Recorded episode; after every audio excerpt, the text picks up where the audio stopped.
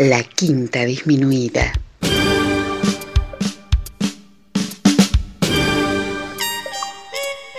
Jazz desde la ciudad más cercana al cielo.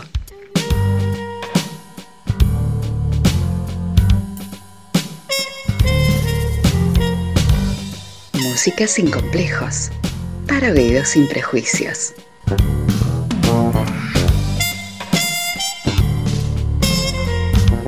Una producción de Nicolás Peña.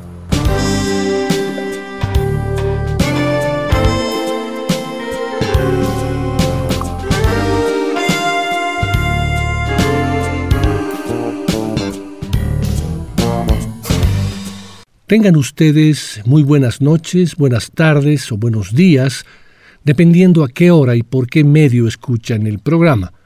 En Radio Deseo a través de FM 103.3, en el blog www.quintadisminuida.com, en Spotify en el usuario La Quinta Disminuida y en cualquier otra plataforma en la que La Quinta está dando vueltas. La respuesta que he tenido al estar presentes en todas estas redes es muy positiva y favorable para la difusión del jazz. Muchas gracias, siempre, por su preferencia y seguimiento a lo largo de todos estos años.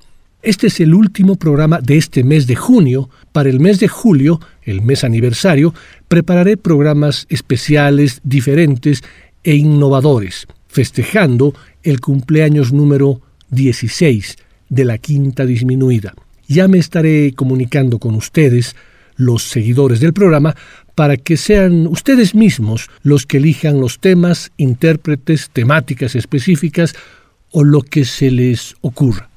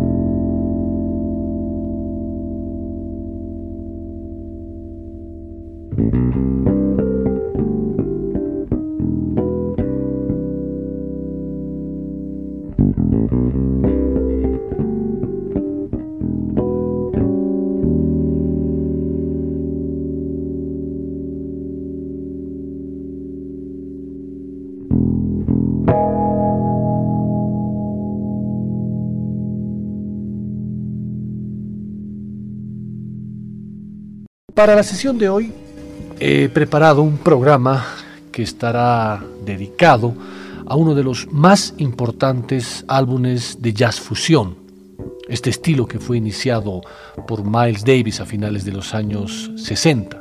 Este álbum fue grabado en octubre de 1976 y fue lanzado al mercado en el año 1977. Me estoy refiriendo al disco Heavy Weather del grupo Weather Report.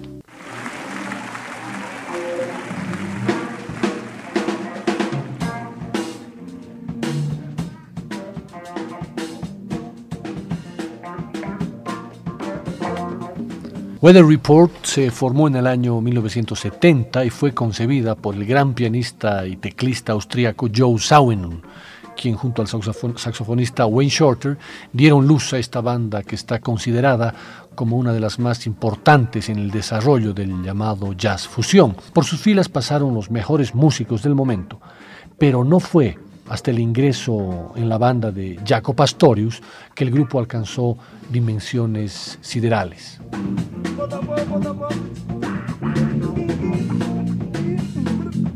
En este programa escudriñaremos los detalles, historias, anécdotas y decisiones que permitieron el ingreso de Jaco a la banda. Para ello, nos remitiremos al libro Jaco, la extraordinaria y trágica vida del más grande bajista del mundo, escrita por Bill Milkowski. En la primera parte del programa nos dedicaremos a escuchar la música previa del ingreso formal de Jaco a Weather Report, para en la segunda parte escuchar de manera íntegra y absoluta el mejor álbum de esta banda, Heavy Weather.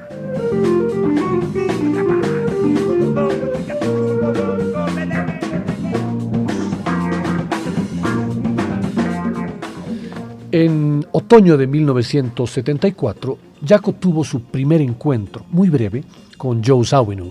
Weather Report estaba en Miami mitad de la gira de presentación del álbum Mysterious Traveler para hacer una actuación en el Gasman Theater. Jaco, quien por aquel entonces impartía clases de bajo en el departamento de jazz de la Universidad de Miami, también era parte del concierto. Esa noche, eh, actuando con una big band, con la big band de la universidad, como telonero de Weather Report. En esa ocasión interpretaron dos temas, Domingo y Amelia y Sawinul se perdió la actuación porque, de sus teloneros, de los teloneros, porque Weather Report llegó tarde al teatro. Después del concierto, Jaco se cruzó con él al ir a recoger el, equipo.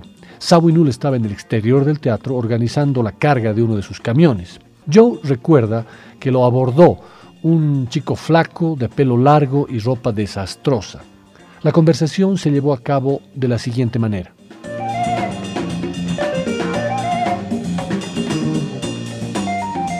Jaco, Mr. Sawinul, he estado en el concierto esta noche. He seguido su música desde que usted tocaba con Cannonball Adderley y me encanta. Joe, ¿y qué quieres? Jaco, solo quería decirle que he sido durante mucho tiempo un gran fan suyo. Mi padre fue un gran seguidor de Cannonball y me gustaría interpretarle algo de mi música. Joe, ¿de verdad? ¿Cómo te llamas? Jaco. Mi nombre es John Francis Pastorius III y soy el mejor bajista del mundo. Joe, anda, largo, fuera de aquí.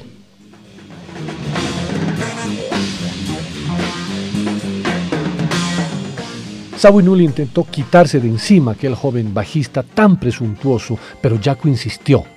Como recuerda Joe, Quería librarme de él, pero una de las mujeres que estaba allí, una periodista del Miami Herald, me dio un codazo y me dijo, realmente debería escucharlo. Está medio chiflado, pero es un genio del bajo. Volviendo la vista atrás, Sawinul afirma que se quedó admirado por la valentía que demostró Jaco ese día fuera del Gasman Theater.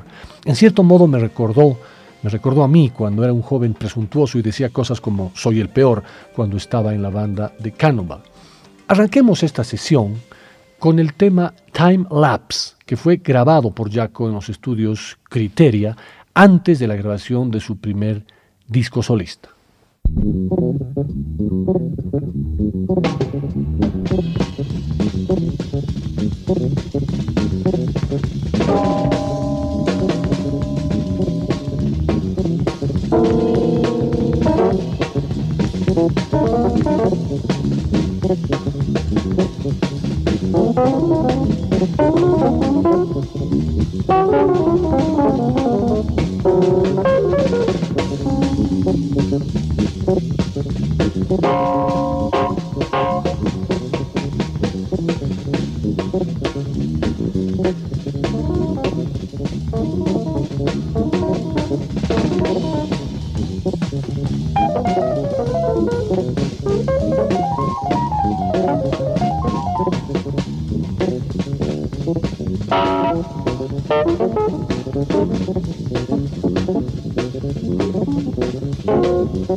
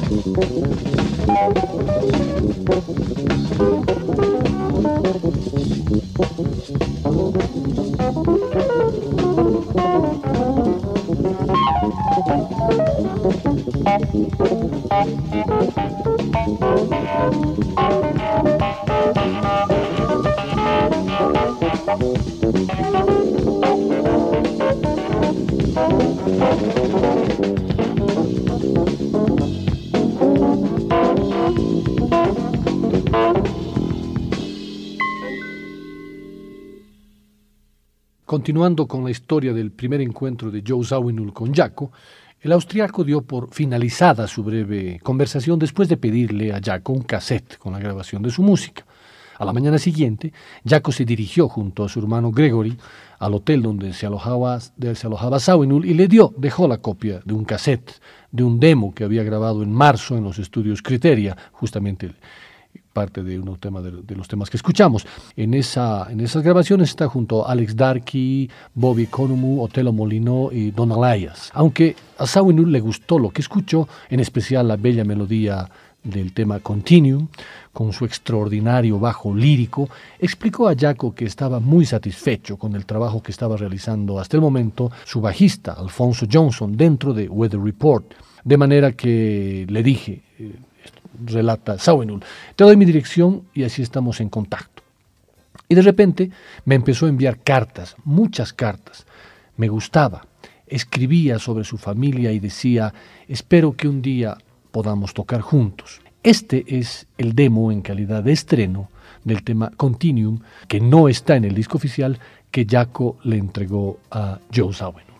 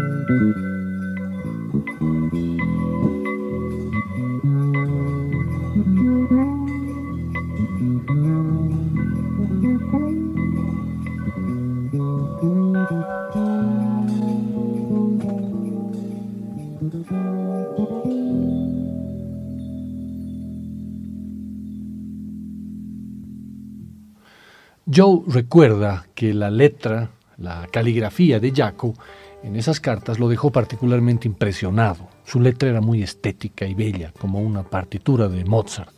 El año siguiente, Jaco fue descubierto por Bobby Colomby y grabaría el material para su feliz debut, su primer disco solista en el sello discográfico Epic. Hacia finales de 1975, Sawinul recibió por correo un cassette de Jaco junto con una de esas cartas escritas a mano tan estéticas. El cassette contenía una primera mezcla del álbum Jaco Pastorius. Yo recuerdo que el primer tema del álbum lo dejó impresionado, Donna Lee un rompedor himno bebop con referencias a Charlie Parker y Miles Davis, un tema en el que solo la maestría y la sensibilidad musical permiten que sea interpretado de manera impecable. Un tema escrito para un instrumento de viento como el saxo, en el cual se puede manejar una velocidad y fluidez como pocos instrumentos, que Jaco lo interpreta en un bajo Fender sin trastes.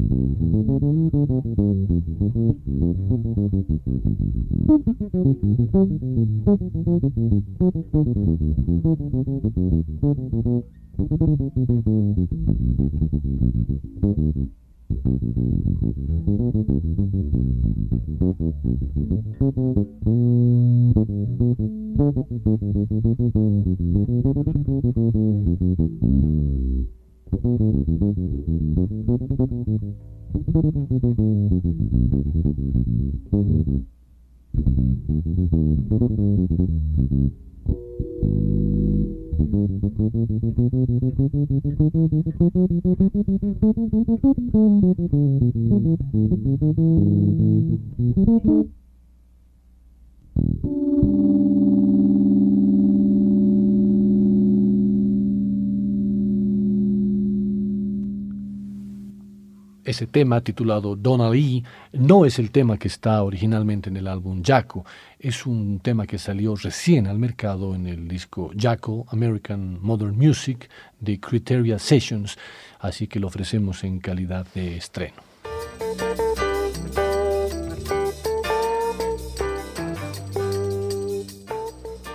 Durante las vacaciones de Navidad del año 1975, a mediados de la arrolladora gira de Weather Report para presentar su disco Tail Spinning, Alfonso Johnson, el entonces bajista de la banda, informó de sus intenciones de abandonar el grupo para unirse al proyecto del baterista Billy Cobham y el teclista George Duke. Cuando Johnson se marchó, Weather Report se encontraba a mitad de la grabación de su, de su próximo álbum, Black Market, y eso puso a la banda en un dilema existencial. Sawinul explica que al principio no sabía cómo afrontar el relevo, pero entonces me acordé de aquel muchacho, de Pastorius. De hecho, Tony Williams, que había conocido a Jaco justo unos pocos meses antes, oyó que Joe estaba buscando un bajista y le recomendó de manera contundente a Jaco. Así que llamé a Jaco continúa Sawinul, y lo primero que le pregunté fue, oye muchacho, ¿también tocas el bajo eléctrico? El sonido que sacaba de ese Fender sin trastes era tan cálido y rico que pensé que estaba tocando el contrabajo. Joe Sawinul y Wayne Shorter, la base conceptual de Weather Report, acordaron encontrarse con Jaco en el estudio y hacerle una audición. Tocaron el tema Cannonball, un conmovedor homenaje a su querido amigo y antiguo jefe Cannonball Adderley, quien había muerto a causa de un derrame cerebral el verano anterior, el 8 de agosto de 1975, a la edad de 46 años. El fallecimiento de Cannonball fue durísimo para todos, para todos los que le rodeaban, explica Joe. Yo no estuve mucho tiempo en su banda, pero Cannonball fue una de las personas más grandes que jamás he conocido y uno de mis mejores amigos. Es decir, fue testigo en mi boda y fue él quien le compró a mi hijo su primera bicicleta, ¿entiendes? Perderlo fue como perder a alguien de mi propia familia. Para esta tierna pieza de homenaje, Sawinul esperaba poder sacar partido de la bella calidad musical que Jaco conseguía extraer de su bajo Fender sin trastes.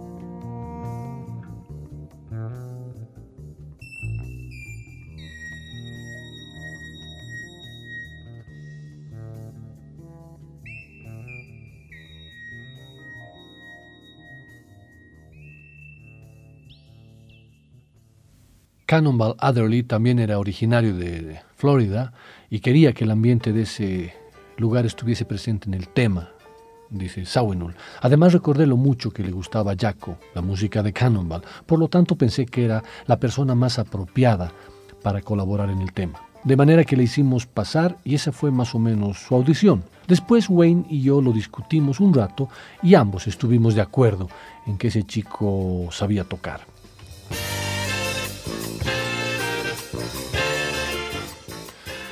Lamentablemente, los primeros intentos de Jaco con Cannonball, con el tema, no acabaron de convencer del todo a Joe. Al principio quería tocar demasiado en la canción, Quizá le metía demasiado movimiento, explica Sawinul, encogiendo los hombros. Le tuve que decir, no, no, no, utilice esa melodía tan preciosa que suena en tu tema Continuum.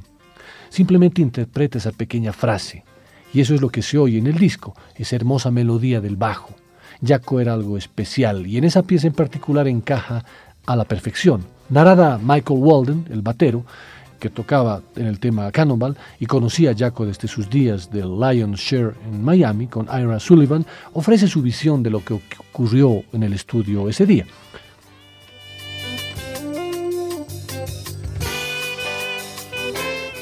Jaco estaba intentando impresionar a Joe mientras ensayaba la canción.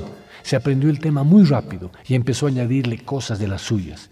Pero Joe lo paró a media canción y le dijo, no metas toda esa mierda en mi canción. Vi la expresión de la cara de Jaco como si dijera, bueno, bueno, trataré de tocar menos notas. Nadie le había hablado antes a Jaco de esa manera. Joe no le tenía miedo.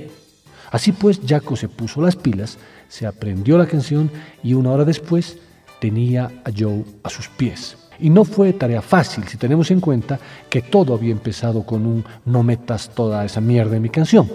El tipo le estaba haciendo una prueba a Jaco y esa reacción lo había dejado parado. Había cambiado por completo el tono de la canción. Todo lo que tocaba Jaco lo tocaba sintiéndolo de verdad, a diferencia de tocarlo simplemente porque sí. Por esa razón, el tema está lleno de ternura, porque Joe le dijo, debes entender que esta canción es un homenaje dedicado a.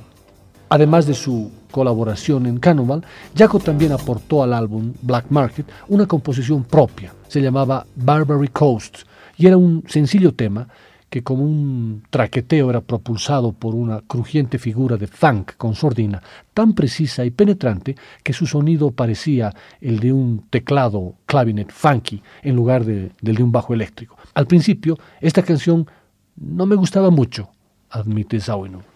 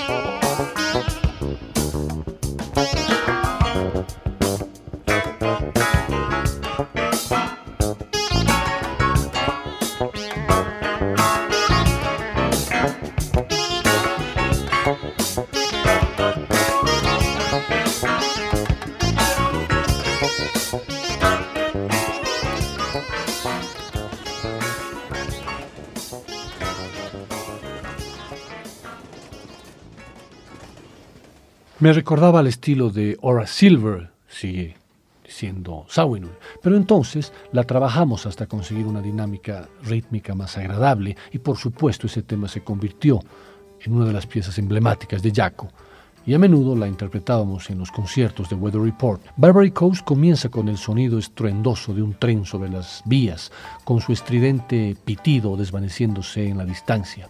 Esos eh, sonidos son mucho más que un mero relleno para crear ambiente.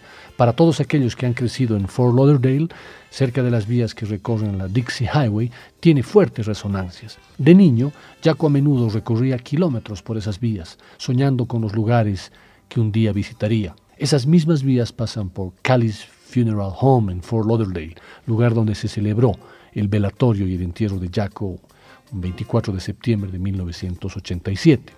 Tras la publicación del álbum Black Market en marzo de 1976, la gira de Weather Report por Estados Unidos comenzó un primero de abril con un concierto en el Hill Auditorium de Ann Arbor, Michigan. La nueva formación de Weather Report estaba compuesta por el bajista de Florida, Jaco Pastorius, el baterista peruano Alex Acuña y el percusionista puertorriqueño Manolo Badrena, además del teclista austriaco Joe Zawinul y el saxofón de Wayne Shorter de Nueva Jersey.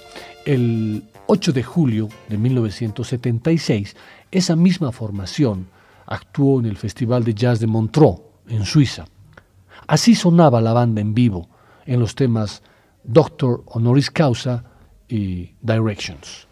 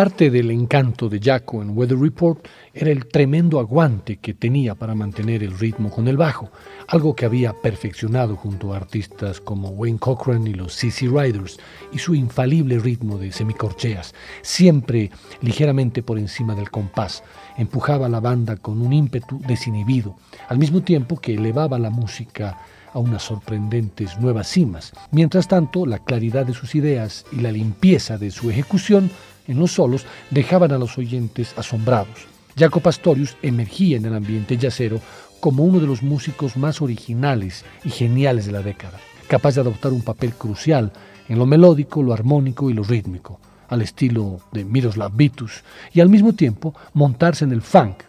Al poco tiempo, Sawinul empezó a referirse a Jaco como el catalizador o la cabeza explosiva, debido a su capacidad de caldear una sesión o un concierto con su enigmático dinamismo.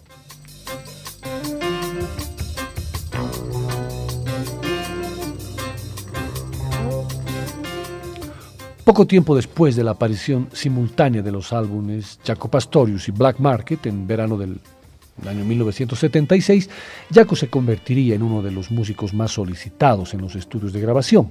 Sumido en una actividad frenética, Jaco apareció en los álbumes del guitarrista Aldi Meola de Return to Forever, Land of the Midnight Sun, Ian Hunter, All American Alien Boy, y la cantante y compositora de pop folk Joni Mitchell, Ejira, en el álbum Ejira sobre todo, y al mismo tiempo que colaboraba de manera impresionante con los proyectos de Dimeola y Hunter, con las arriesgadas líneas de bajo funk que eran marca de la casa y sus típicos solos exhibicionistas a medio tema, su trabajo con Johnny Mitchell es el proyecto de colaboración más destacable de este periodo sumamente productivo.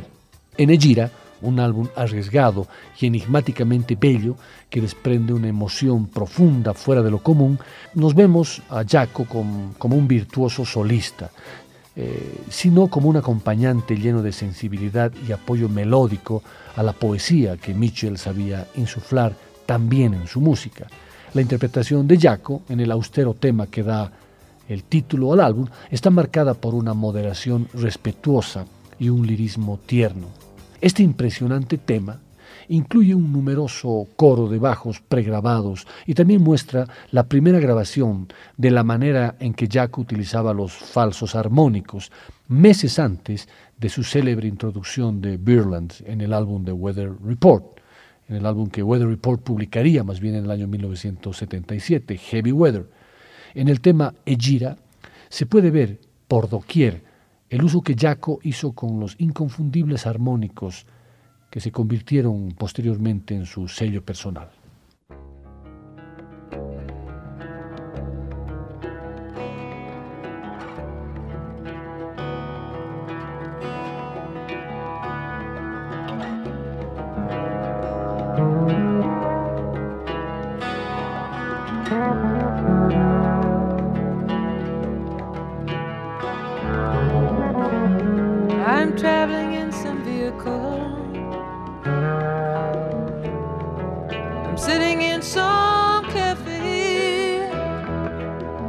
a defector from the petty wars that shall shock our away.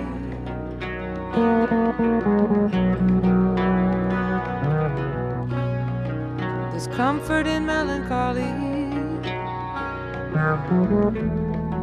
when there's no need to explain. It's just as natural as the weather in this moody sky today.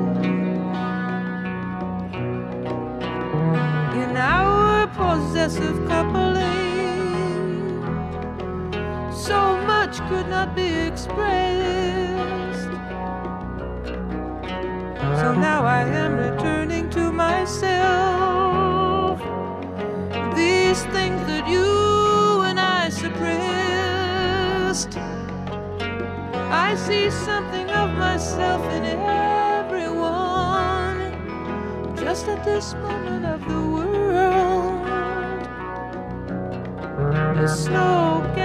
like bolts of lace.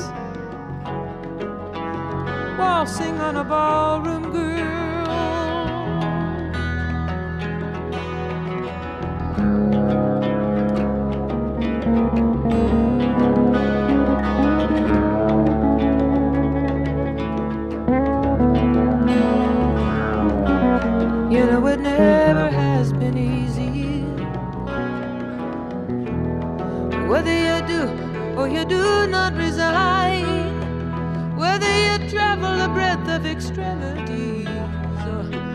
Stick to some straighter line.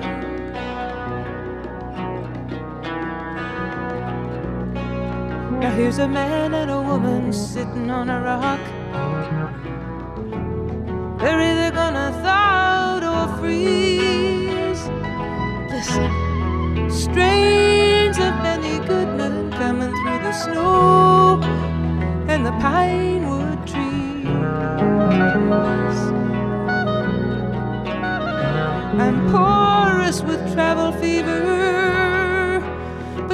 so glad to be on my own.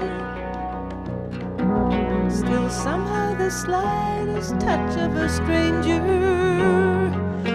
can set up trembling in my bones. I know no one's gonna show me.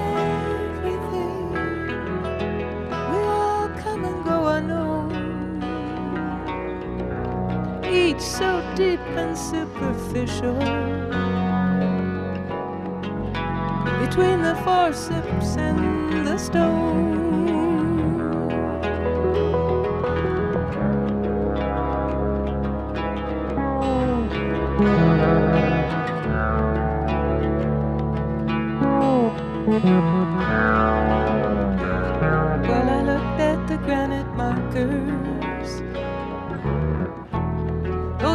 Tributes to finality to eternity. And then I looked at myself here, chicken scratching for my immortality.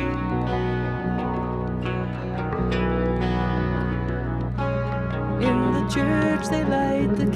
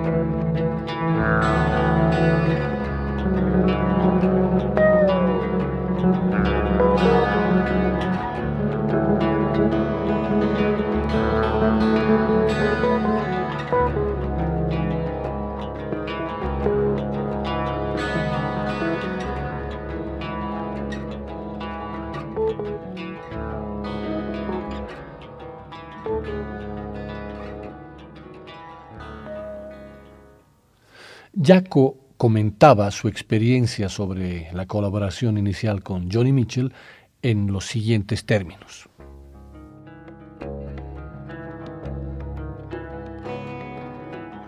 Yo no sabía nada sobre Johnny Mitchell, ni siquiera había escuchado su música, ¿sabes? Soy padre.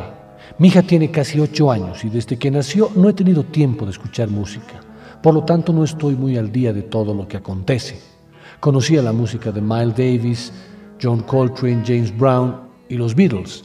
Conozco también lo que hace Frank Sinatra. Eso es lo que escuchaba. Pero una vez que nacieron mis hijos, empecé a trabajar a contrarreloj y no tenía tiempo para escuchar música. Por eso no conocía la música de Johnny, pero fue divertido empezar desde cero y ofrecer mi grano de arena. Desde un punto de vista musical, Jaco era para Johnny el bajista de sus sueños, como ella misma explicaba. Los bajistas con los que había trabajado hasta entonces solo sabían tocar en compases de cuatro tiempos, ¿sabes? Jaco hizo todo lo que yo esperaba de él, es decir, hacía un contrapunto más clásico en mis melodías y dejaba espacio. Y luego pasaba a otro motivo y luego dejaba otro espacio, absorbiendo y fluyendo con la música. Además, se interrelacionaba con las letras de las canciones, ponía su nota de humor en los lugares precisos. Es decir, allí había una personalidad que se merecía estar en primer plano.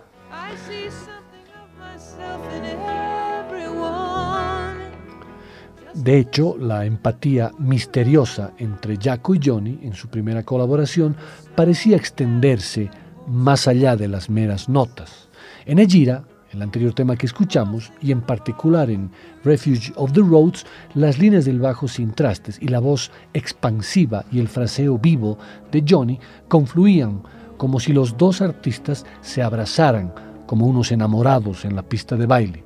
Tiempo después, Jaco bromearía a menudo diciendo que existía algo más que una conexión musical entre él y la rubia canadiense. ¿Por qué crees que el bajo suena tan sincero en esos temas? Preguntaba con una sonrisa pícara y un guiño.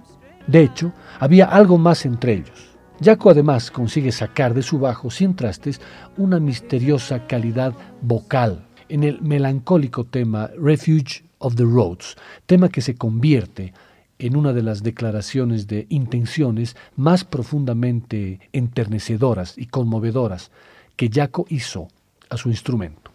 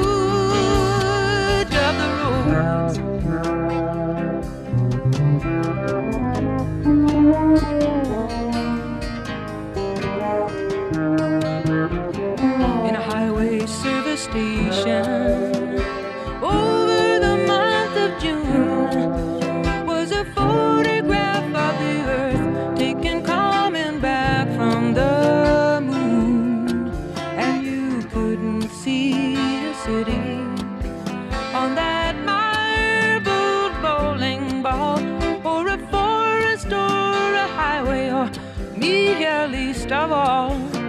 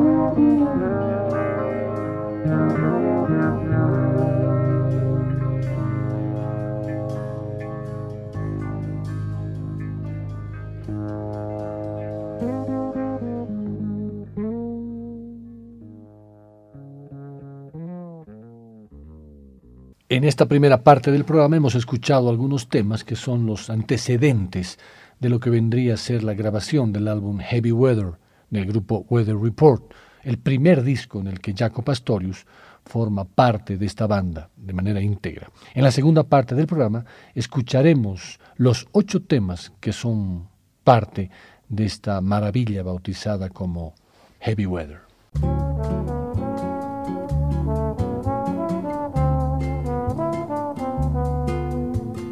Después del corte, volverá el swing de la quinta disminuida.